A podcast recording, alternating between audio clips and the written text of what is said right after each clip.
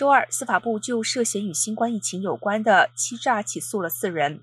起诉显示，欺诈联邦新冠纾困拨款的手段五花八门。除了之前有屡被爆出的伪造疫苗卡之外，还有医护人员将相对便宜的新冠检测与其他昂贵检测捆绑，甚至伪造了根本没有做的检查，从 Medicare 骗取支付。